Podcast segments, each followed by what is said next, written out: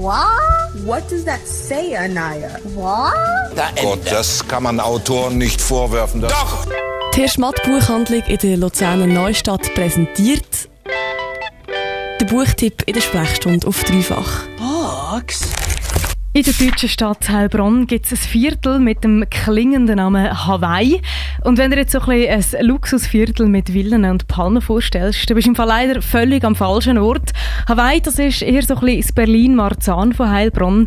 Graue Plattenbauten mit günstigen Wohnungen mit im Industriequartier. Und in genau diesem Viertel spielt der Debütroman von Jihan Achar. Das Buch selber, das heisst dementsprechend Hawaii. Ramon, was passiert jetzt genau in dem ominösen Hawaii? Von dort kommt die Hauptfigur vom Buch, der Kemal Arslan. Der Kemal Arslan ist jung, arbeitslos und gefrustet. Gefrustet über die ganze Welt und vor allem auch sich selber. Der Kemal Arslan hätte nämlich alles können haben. Er ist mehr oder weniger auf dem Weg dazu gewesen, das perfekte Leben zu haben, wäre da nicht eine falsche Entscheidung gewesen. Was ist jetzt genau da passiert? Ja, der Kemal Arslan hat das geschafft, was sich viele junge Buben im Viertel Hawaii wünschen. Er ist entdeckt worden von einem Fußballtrainer und ist dann in eine Profimannschaft in der Türkei gekommen. Er hat aber nicht nur Erfolg als Fußballer gehabt, er ist noch dazu glücklich verliebt gewesen.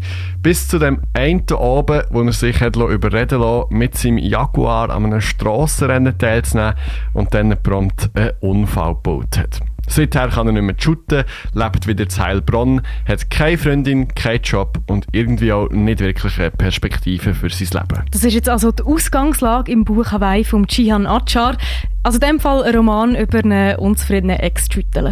Ja, das wird dem jetzt vielleicht nicht ganz gerecht. Hawaii vom Chihan Achar ist eigentlich mehr so eine moderne Odyssee-Geschichte. Sie spielt innerhalb von drei Tagen, Freitag, Samstag, Sonntag.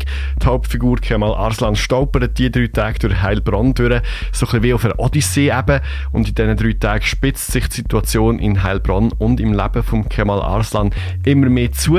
Schlussendlich landet er in einer Strassenschlacht zwischen Neonazis und einer Gruppe militanten Türken. Wenn du wissen willst, was der Kemal Arslan sonst noch alles auf seiner Odyssee durch Heilbronn erlebt und ob er vielleicht sogar noch eine Perspektive für sein eigenes Leben zurückfindet, dann kann ich dir die Lektüre von Hawaii schwerstens empfehlen. Hawaii vom Jihan Achar.